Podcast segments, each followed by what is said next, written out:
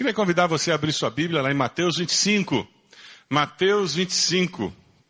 Durante esse tempo nós estamos começando a nossa campanha Deus Provedor, estamos começando a estudar aquelas várias histórias daqueles vários personagens do Deus Provedor. E esse final de semana, de uma forma especial, nós estamos falando em oração, porque essa campanha só vai ter o impacto que nós queremos que ela tenha na nossa vida, na vida dos nossos convidados, das nossas células, da nossa igreja, se nós estivermos em oração, se o pano de fundo de tudo que nós fizermos for oração. Mateus 25, de 1 a 13, nós encontramos o Senhor falando sobre oração, sobre a importância de vigiar e orar. Você tem um esboço da mensagem aí dentro da revista, para que você possa acompanhar também. Você que está na internet nos, nos olhando aí, você também pode fazer isso, você pode pegar o esboço que está à sua disposição aí no site também. E dessa forma você pode acompanhar a mensagem, tomando notas. Eu nunca vi um marido sair de casa com, a com a decisão de trair a esposa, mas eu já vi muitos maridos que saíram de casa e traíram a esposa. Eu nunca vi um jovem que saiu decidido a destruir o seu futuro usando drogas. Mas eu já vi, infelizmente, muitos jovens que acabaram com o seu presente e o seu futuro por envolver-se com drogas. Eu nunca vi um crente que disse, eu vou me afastar de Deus e da igreja. Mas eu já vi muitos crentes que aos poucos, aos poucos, foram esfriando na fé e se afastaram de Deus e dos irmãos. A mensagem desta parábola é para todos nós. Fique esperto, vigie e ore, porque a possibilidade de não estarmos preparados para o que vem é para todos nós. Vigiar e orar. Veja se a pessoa ao seu lado tem o texto bíblico, para que todos possam acompanhar a leitura. Jesus disse: O reino dos céus será, pois, semelhante a dez virgens que pegaram suas candeias e saíram para encontrar-se com o noivo. Cinco delas eram insensatas e cinco eram prudentes. As insensatas pegaram suas candeias, mas não levaram óleo. As prudentes, porém, levaram óleo em vasilhas, junto com suas candeias. O noivo demorou a chegar e todas ficaram com sono e adormeceram. À meia-noite ouviu-se um grito: O noivo se aproxima, saiam para encontrá-lo. Então todas as virgens acordaram e prepararam suas candeias. As insensatas disseram às prudentes: Deem-nos um pouco do seu óleo, pois as nossas candeias estão se apagando. E elas responderam: Não, pois pode ser que não haja o suficiente para nós e para vocês vão comprar óleo para vocês. E saindo elas para comprar o óleo, chegou o noivo. As virgens que estavam preparadas entraram com ele para o banquete nupcial. E a porta foi fechada. Mais tarde vieram também as outras e disseram, Senhor, Senhor, abra a porta para nós. Mas ele respondeu, a verdade é que não as conheço. Portanto, vigiem, porque vocês não sabem o dia nem a hora. É interessante porque nessa história que Jesus conta, ele nos alerta para o fato que ele pode voltar a qualquer momento. Nós não sabemos o que nos acontecerá amanhã. Você sabe? Com detalhes? Você garante o que vai acontecer com você amanhã? Por causa da incerteza da vida, o Senhor nos diz vigiar e orar. Cuidado. Esteja sempre preparado porque você não sabe o que espera depois da curva, o que espera depois da noite, o que espera depois que o relógio terminar esta hora. Para nós entendermos melhor essa parábola que Jesus conta, nós precisamos entender como era o processo de casamento naqueles dias de Jesus. Senão nós vamos ler a parábola usando a nossa referência cultural e vamos equivocadamente chegar a algumas conclusões. Na época de Jesus, o processo matrimonial tinha três estágios muito claramente definidos. Você tinha o compromisso, o noivado e o casamento. O compromisso era um contrato formal que era feito entre os pais da noiva e do noivo. Vocês já fizeram o contrato formal do Josué com alguém? Tá na hora. Já está na hora de acertar. O João lá já fizeram? Já acertou do João com alguém? Está na hora. E os pais faziam isso. Mal o filho nascia, a filha nascia, as famílias já fechavam acordos que garantiam que ao longo da criação aquela criança já estava definida com quem ela iria se casar. Normalmente era assim. Dessa forma se garantia que a família era uma boa família. E você acompanhava o crescimento daquela criança. Se não acontecia isso, pelo menos os pais é que eram responsáveis por fechar esse contrato. Quando nós conhecemos uma vizinha nossa nos Estados Unidos que era da Nigéria, foi muito interessante que ela chegou lá em casa, viu a foto de casamento. Aí ela disse, ai, que bonita foto e tal. E aí gente começou a contar para ela sobre o, o, nosso casamento.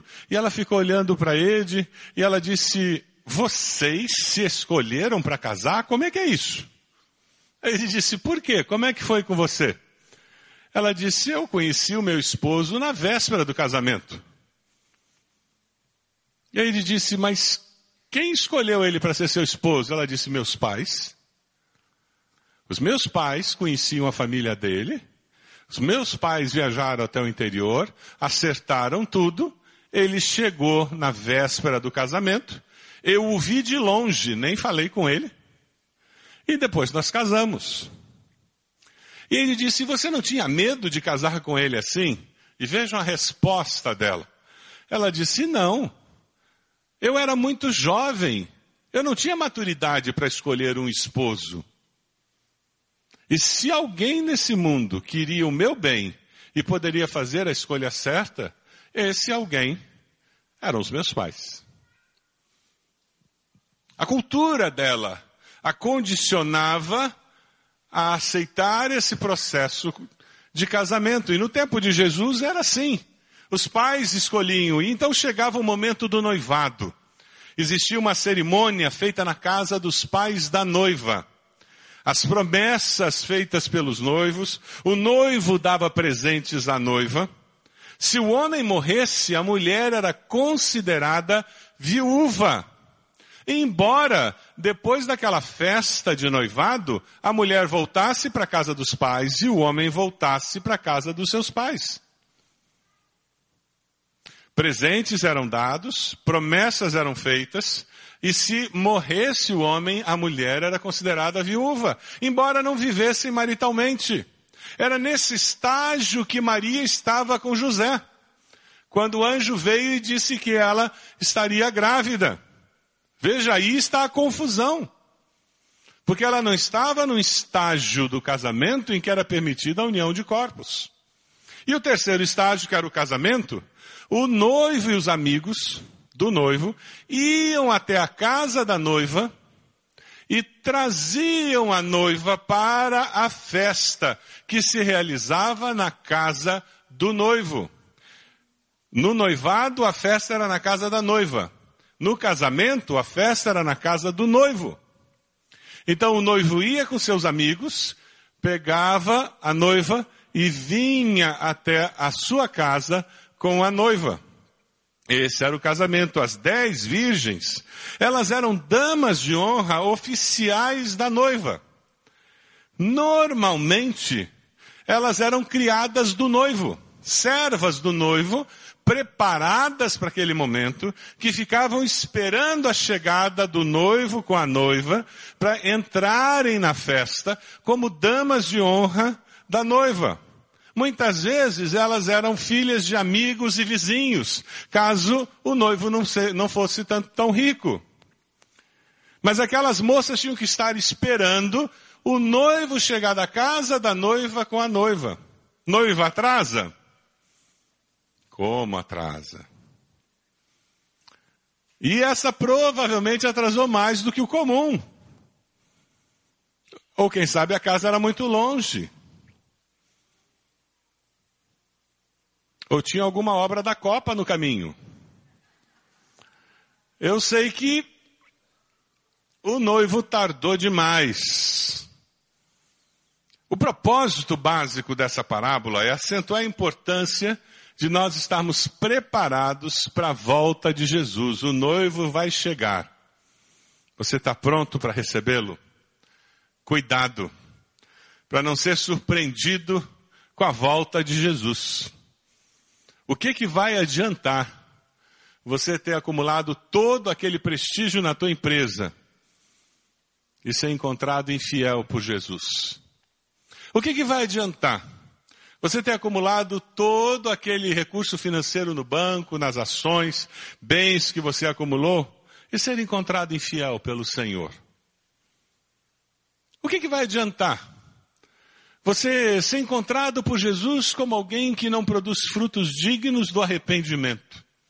O que, que vai adiantar? Você ser encontrado pelo Senhor com relacionamentos quebrados, não se dando bem com filhos, com tios, com primos, com parentes, com irmãos em Cristo na igreja, o que, que vai adiantar? Tudo que você já fez ou pensa que fez na vida.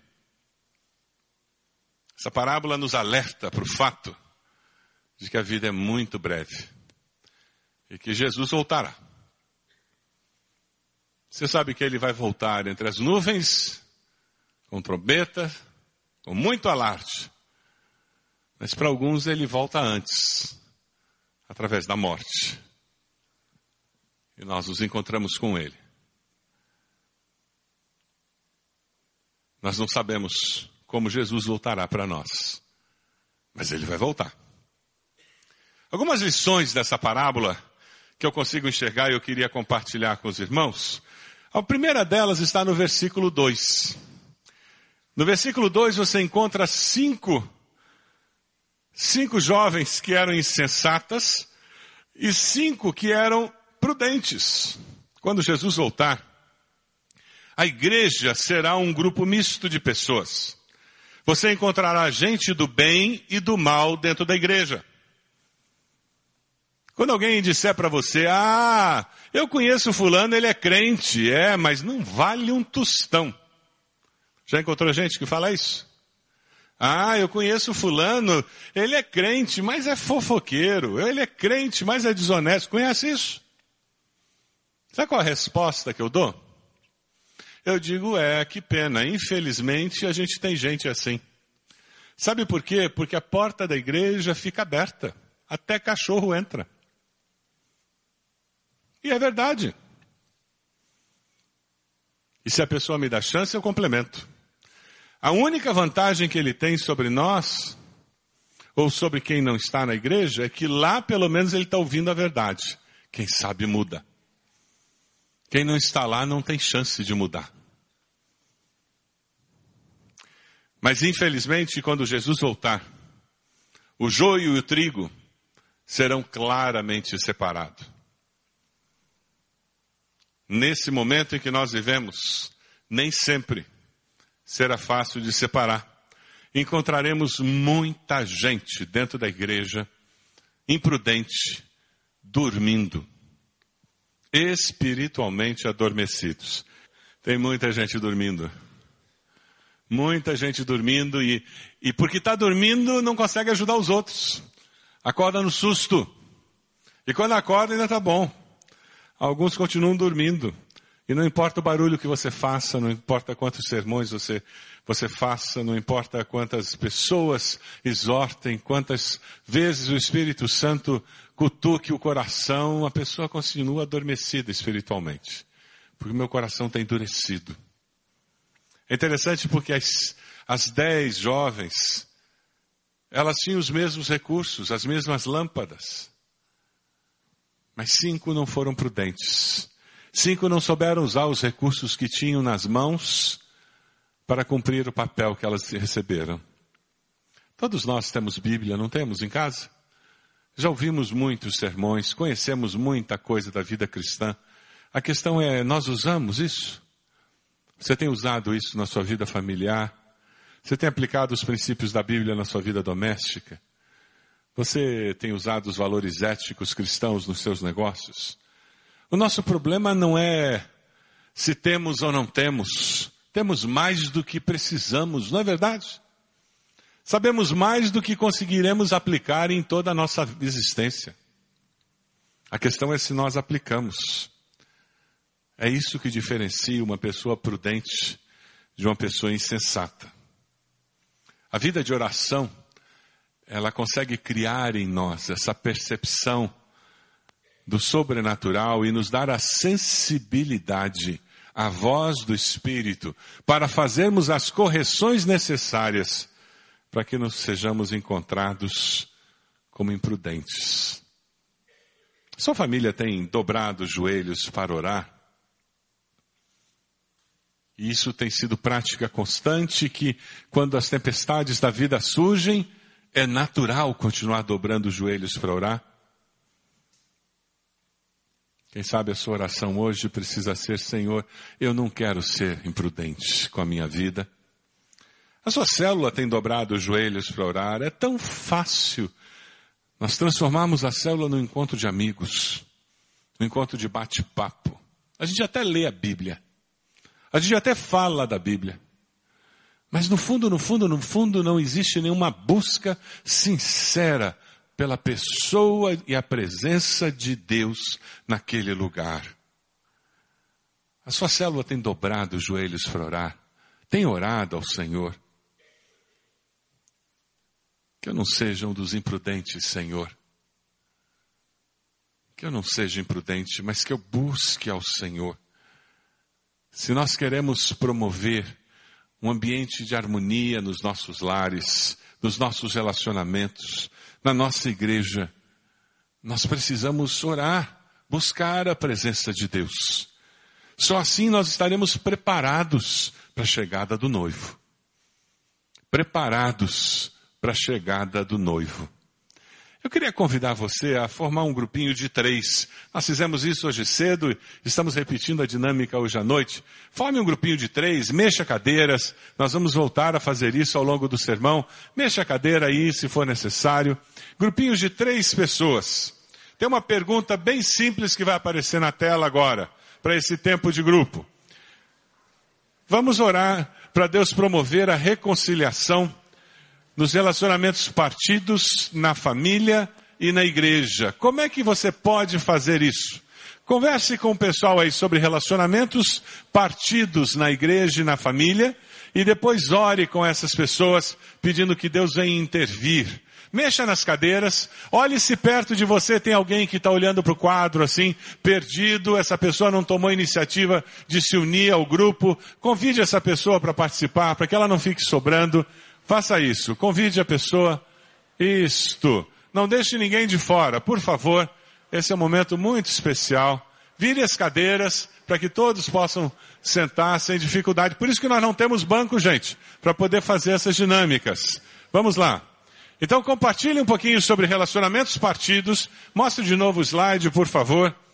Sobre relacionamentos partidos na família, na igreja.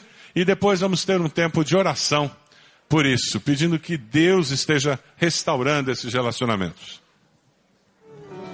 Se você der uma olhadinha nos versículos 6 a 8 do texto que nós estamos estudando, vamos voltar lá? Versículos 6 a 8 do texto que estamos estudando. Nós vemos uma referência à volta de Jesus. Quando Jesus voltar, a segunda vinda de Cristo surpreenderá muitos. À meia-noite ouviu-se um grito o noivo se aproxima. Saiam para encontrá-lo. Chegou a hora. Elas estavam ali e aquele era o grande momento, o grande momento para o qual elas tinham sido convocadas. Cá entre nós, existe alguma outra razão pela qual nós existimos após conhecer Jesus Cristo senão o grande encontro com Jesus? Tem alguma outra razão para você existir? Tudo mais é distração demoníaca na nossa vida. Coisas ruins que tomam lugar do Senhor e coisas boas que tomam lugar do Senhor e aí assumem um caráter de coisa ruim.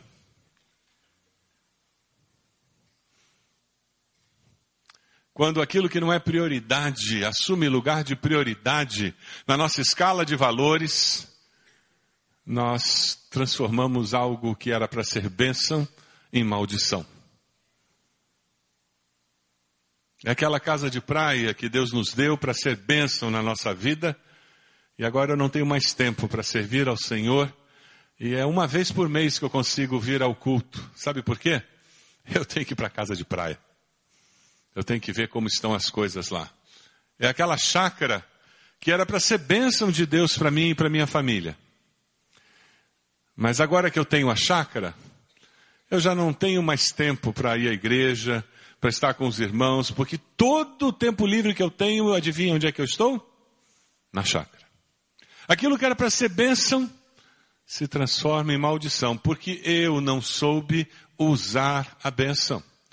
É aquele jovem, aquele adolescente que transforma o namorado ou a namorada num ídolo na sua vida e vive em função daquele ídolo. Que transforma o videogame no ar que ele respira. E aquilo que era para ser bênção, para ser lazer, se transforma em maldição.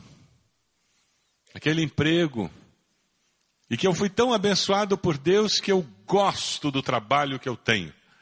Não é um privilégio você gostar do emprego que você tem? Você acordar de manhã e ir para o trabalho com expectativa boa. Quem tem esse tipo de trabalho sabe do que eu estou falando. Isso é bênção de Deus.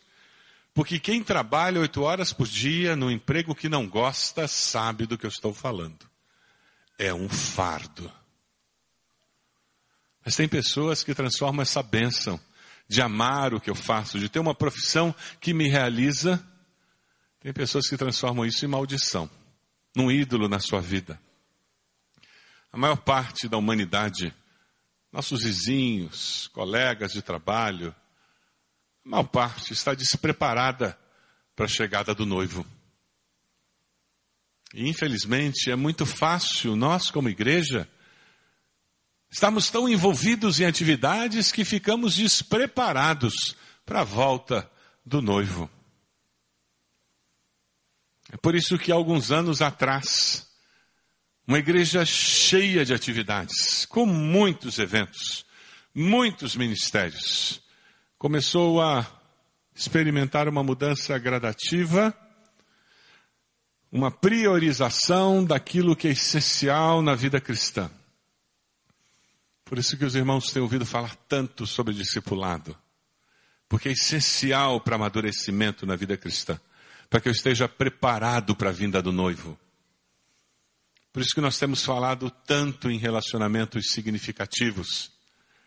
Porque é essencial eu estar de bem, com um relacionamento saudável com a minha família e com meus irmãos para a chegada do noivo. Por isso que nós começamos a reduzir aquela quantidade imensa de eventos, encontros que nós tínhamos em nossa igreja. Que nós queremos investir nosso tempo e nosso esforço e nossa atenção e nossos recursos no que é essencial na vida cristã, na carreira cristã. Por isso que você tem sido incentivado a entrar no CFI para amadurecer a sua fé. Você tem sido desafiado a participar de um pequeno grupo para fortalecer seus relacionamentos significativos. Você tem sido desafiado a ter uma visão missional, onde quer que você esteja, para levar o Evangelho, para falar de Jesus para aquelas pessoas. Porque essa é a essência da fé cristã. Nós não podemos estar tão ocupados com ativismo cristão que perdemos de vista a essência da fé cristã. Versículos 7 e 8, aquelas jovens, elas estavam tão ocupadas em estar ali reunidas, batendo papo, esperando aquela noiva chegar, para elas serem damas de honra, que privilégio, que coisa boa estar aqui, que elas se esqueceram de estar preparadas para a chegada do noivo. E quando ele chega, elas com susto descobrem que não tem óleo. Dei-nos um pouco do seu óleo, elas disseram. Pois as nossas candeias estão se apagando. Cuidado, cuidado com as más influências. Cuidado com aqueles que não cuidam de si mesmos. Cuidado com aqueles que querem contaminar e estragar a sua saúde espiritual. Você já encontrou pessoas que chegam para você, principalmente se você está no começo da vida cristã? Olha, isso aí é fogo de crente novo. Daqui a pouco isso passa. Se você escutar isso de alguém, você pode dizer para essa pessoa: afasta de mim, Satanás, porque Jesus usou isso. Quando Pedro disse para ele que ele não iria para a cruz. Porque o que essa pessoa está falando é de Satanás. Cuidado porque dentro da igreja você pode encontrar pessoas que querem destruir a tua fé com fofocas, com maledicência e com calúnias. Porque nós vamos encontrar pessoas do bem e do mal também dentro da igreja. Assim como você encontra dentro do seu trabalho, em qualquer grupo social você encontra pessoas assim. É por isso que nós temos que vigiar e orar. É por isso que nós temos que ter cuidado. E não se deixe contaminar. Parece que aquelas outras jovens não foram misericordiosas. Puxa, que custava elas dividirem o azeite que elas tinham para as outras também terem condições de manter as lâmpadas delas acesas, não é verdade? E daqui a pouco nenhuma delas teria condições de ligar a sua lâmpada. E é isso que acontece às vezes. Você fica tão perto dessa pessoa azeda, amarga, ressentida, mal-humorada, brigada com a vida, que você também perde o seu vigor espiritual, você também se transforma um crítico profissional da vida. Cuidado, amargura contagia, reclamação contagia. Aquela pessoa que chega no serviço, ela reclama do tempo, reclama da mesa, reclama da limpeza, reclama do cafezinho, ela reclama de tudo. Não põe o espelho na frente dela que ela vai reclamar dela mesma. É uma postura de vida negativa. A pessoa que está de mal com a vida. Essa pessoa precisa de cura. Cura interior, libertação.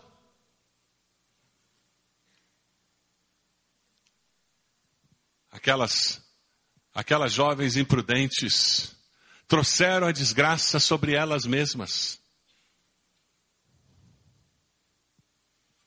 As jovens prudentes tiveram condições de entrar na festa, porque elas não se deixaram contaminar com a imprudência das outras. Veja o versículo 9. Quando Jesus voltar, muitos reconhecerão, tarde demais, a importância da fé verdadeira. Versículo 9, elas responderam: Não, pois pode ser que não haja o suficiente para nós e para vocês. Vão comprar óleo para vocês. E aquelas imprudentes saíram para comprar óleo. É interessante porque nas escrituras você encontra muito essa comparação de azeite com oração. Oração ser o óleo que mantém a lâmpada acesa. Pensando em oração, eu fiquei pensando o que, que oração faz conosco.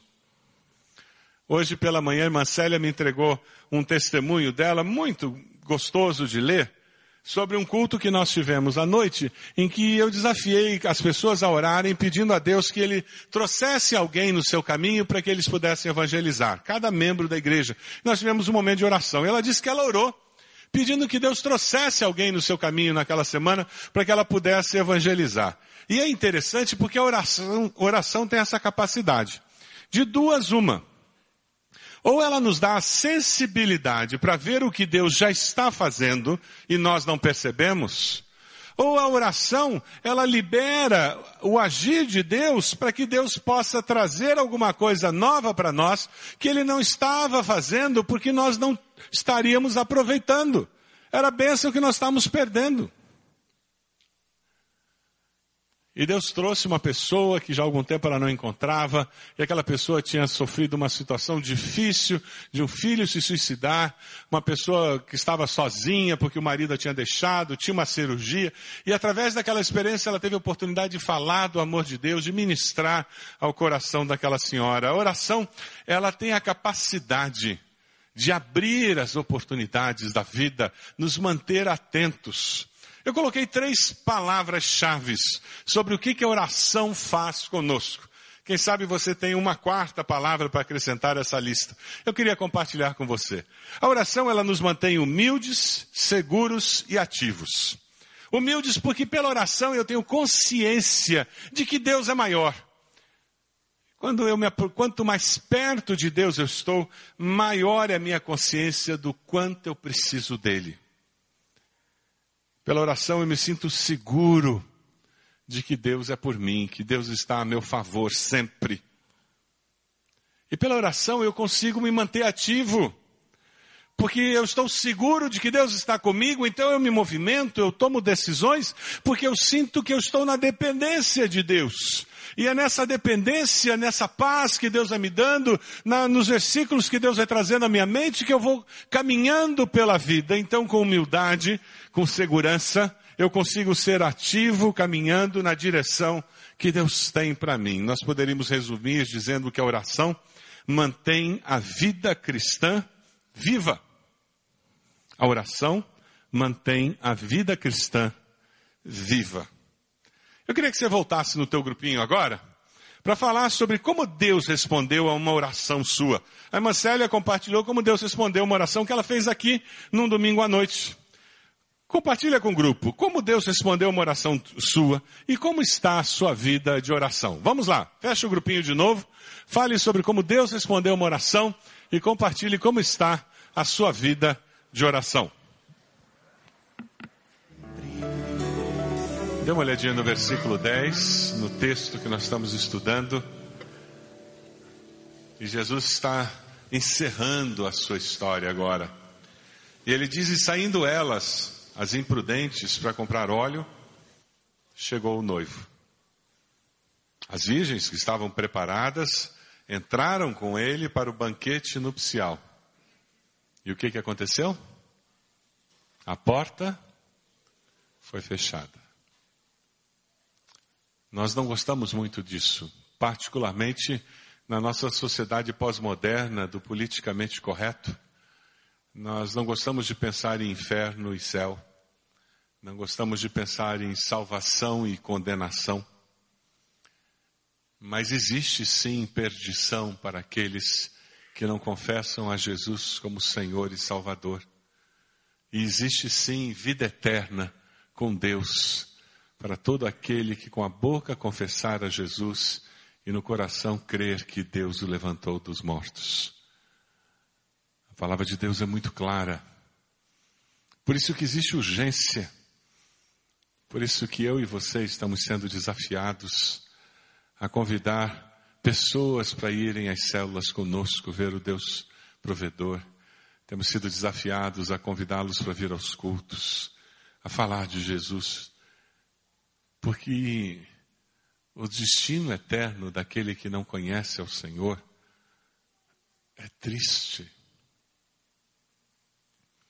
Porque Deus os ama, enviou Jesus. E não é religião, não é dizer como a maioria dos brasileiros diz, eu creio em Deus. Nós sabemos disso, é muito mais do que dizer que eu creio em Deus é ter uma experiência transformadora com o Cristo ressurreto. O preparar-se durante a espera produz resultados eternos. Vamos ler juntos um texto que vem do Salmo 139 que é maravilhoso. Vamos lá? Sonda-me, ó Deus, e conhece o meu coração. Prova-me e conhece as minhas inquietações. Vê se em minha conduta algo te ofende e dirige-me pelo caminho eterno. É quando nós temos essa postura que nós começamos a transbordar para aqueles aos nossos, ao nosso redor a realidade da presença do Deus Todo-Poderoso na nossa vida. Porque a triste realidade da vida deles está relatada no versículo 11. Mais tarde vieram também as outras, as insensatas, e disseram: Senhor, Senhor, abra a porta para nós. E o que, que diz o versículo 12? Ele respondeu: A verdade é que não as conheço. Jesus falou sobre joio e trigo. E naquele dia, o joio será separado do trigo.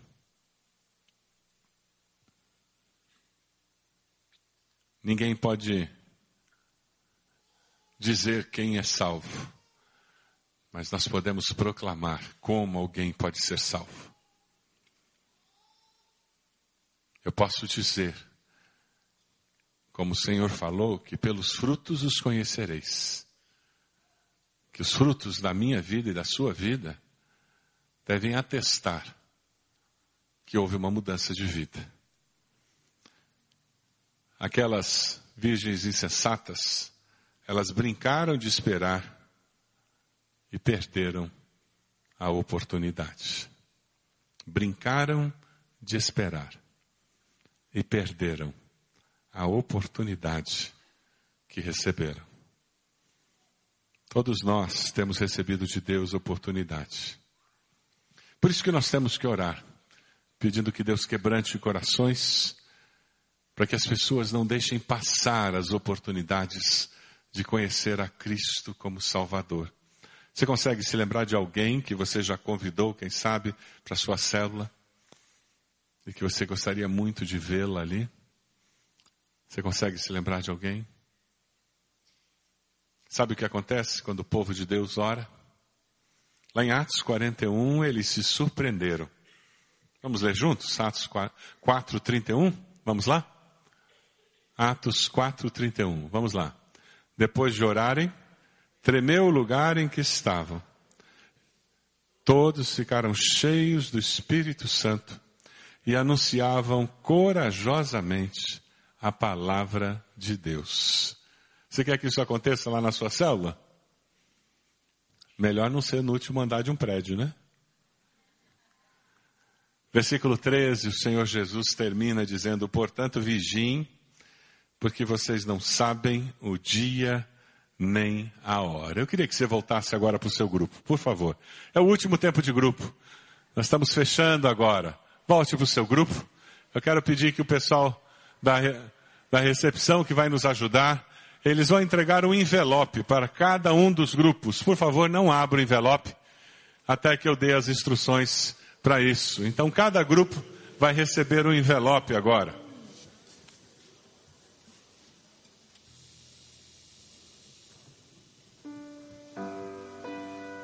Cada grupo receberá um envelope. Não abra o envelope enquanto eu não der as instruções, por gentileza.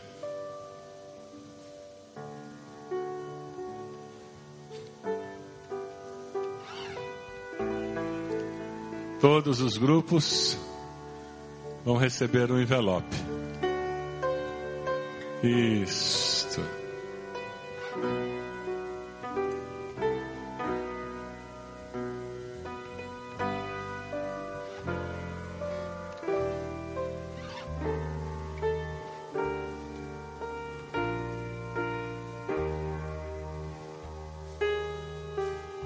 Algum grupo não recebeu? Aqui na frente tem um grupo que não recebeu. Isso.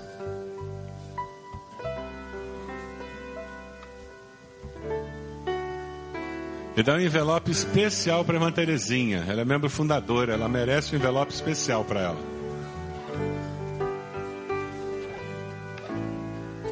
Todo mundo recebeu lá atrás, tem grupos que não receberam. Levanta a mão aí quem não recebeu, por favor.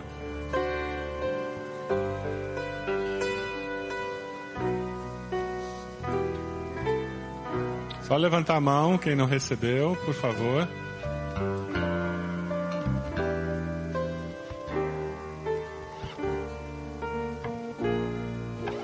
Acabaram os envelopes?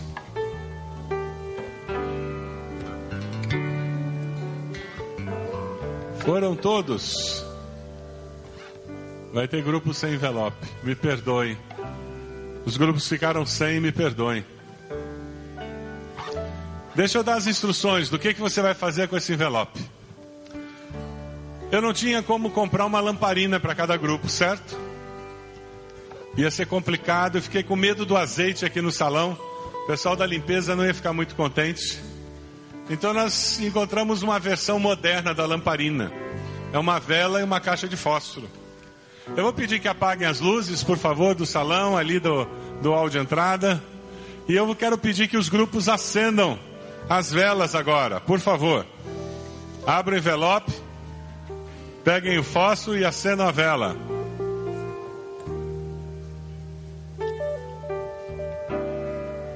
E daí levantem a vela bem alto, todo mundo, por favor.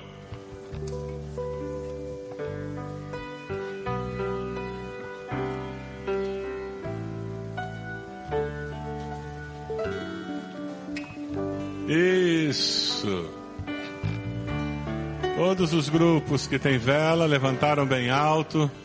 Tem algum grupo tendo problema aí? Tem? Tem vela que não acende? Como é possível isso? Pode acender a luz, por favor? Pode acender a luz agora, por favor. Vamos descobrir o que está acontecendo. Tem vela que não acende? Por que, que não acende? Não tem pavio. Ah, esse é o grupo das insensatas.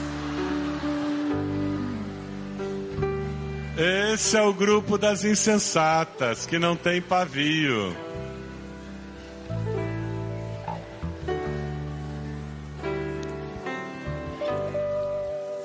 Mas parecia tudo direitinho, né? Vocês tinham fósforo, tava a parafina lá, tinha cara de vela, e no escuro parecia tudo igual, né? Todo mundo foi ali, ó, tudo igual. Mas na hora H não funcionou. Porque não tinha o, pavio. Na nossa relação com Deus não é diferente, não. Você pode ter aparência de crente, pode não perder culto, pode estar envolvido na igreja, você pode produzir até frutos que todo mundo diz isso é coisa de crente. Mas, meu querido, minha querida, o que Deus está olhando mesmo é o pavio da tua alma. E se na hora que o fogo do Espírito for acender esse pavio, não tiver pavio, o que você vai ouvir do Senhor é: aparta de mim, porque eu nunca te conheci. Aparta de mim, porque eu nunca te conheci. Você pode abaixar sua cabeça? Momento de consagração ao Senhor. Momento de dedicação ao Senhor. Eu creio que a primeira pergunta é: você tem esse pavio? Você já nasceu de novo? Ou você só tem a aparência de cristão, o discurso de cristão, a forma de cristão, mas você não tem a essência que é o novo nascimento, o conhecer Jesus como Senhor e Salvador, ter sido lavado pelo sangue de Cristo que nos limpa de todo o pecado. Você já foi perdoado pelo Senhor transformado pelo poder da cruz. Você já experimentou isso na sua vida? Se você já passou por essa experiência, louve a Deus agora. Glorifique a Deus por essa experiência. Porque a essência do teu ser foi transformada pelo Senhor. Se você não passou por isso, eu queria convidá-lo a dizer: Deus, vem mudar a essência do meu ser. Eu me arrependo dos meus pecados, eu reconheço que Jesus morreu na cruz no meu lugar pelos meus pecados. Eu quero aceitar Jesus como meu Senhor e Salvador. Quero confessá-lo com meus lábios, porque eu creio no meu coração. Faça uma oração muito simples onde você está dizendo: Senhor, eu me arrependo dos meus pecados. Diga isso. Eu confesso a Jesus como Senhor e Salvador. Eu entrego minha vida a Ele. Muda, Senhor, o presente e o futuro da minha vida. Você fez essa oração? Onde você está? Levante a sua mão. Eu gostaria de orar por você. Graças a Deus ali atrás, já vi. Graças a Deus, pode abaixar. Mais alguém? Graças a Deus, pode abaixar. Mais alguém? Levante a sua mão. Onde você está dizendo, pastor, eu fiz essa oração. Graças a Deus, já vi lá atrás. Graças a Deus. Graças a Deus, pode abaixar. Mais alguém? Graças a Deus, pode abaixar. Mais alguém? Graças a Deus, eu quero começar uma vida nova. Graças a Deus, quero começar. Mais alguém? Louvado seja o Senhor. Louvado seja. Quem sabe você está aqui, mas a sua vida cristã não tem o fogo do Espírito.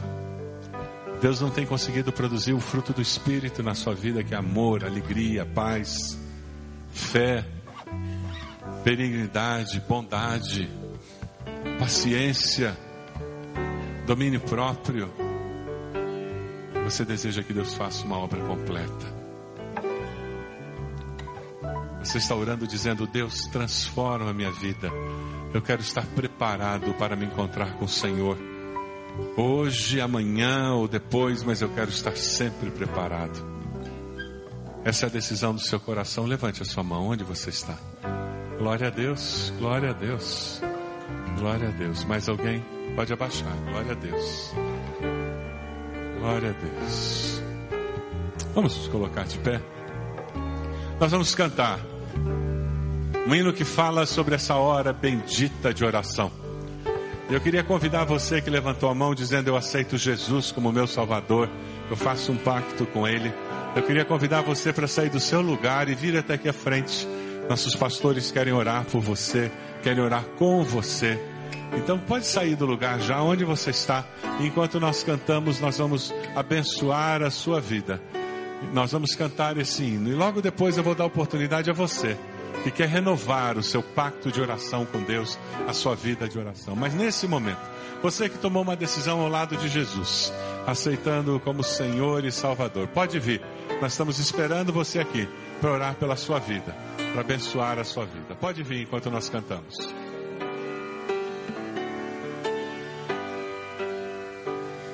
Preciosas são as horas na presença de Jesus. Comunhão muito deliciosa de minha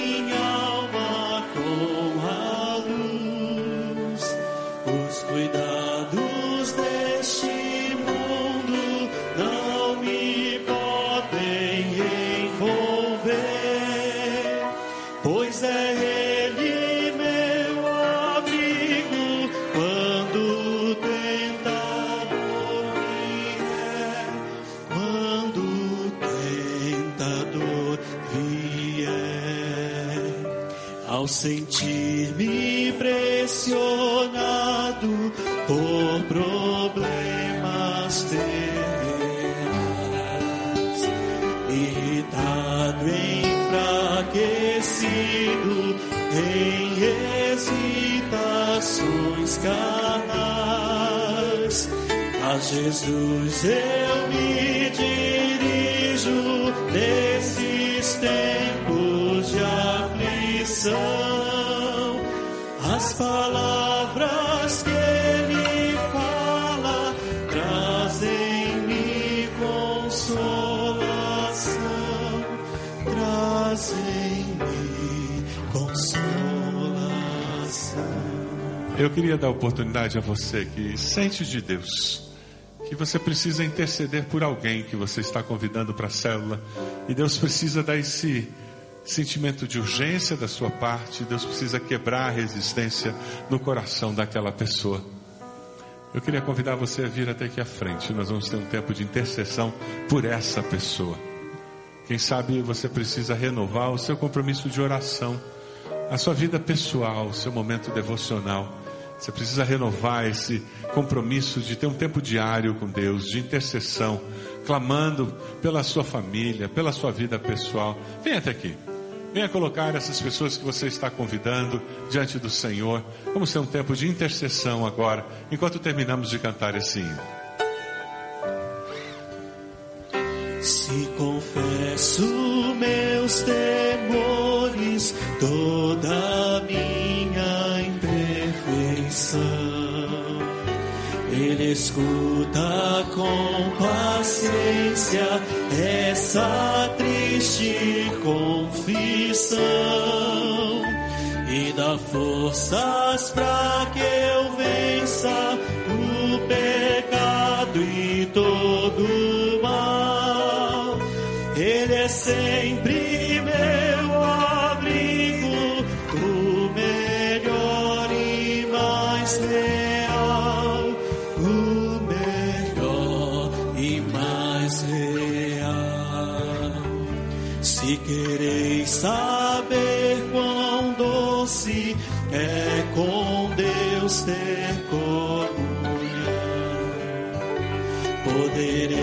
então prová-lo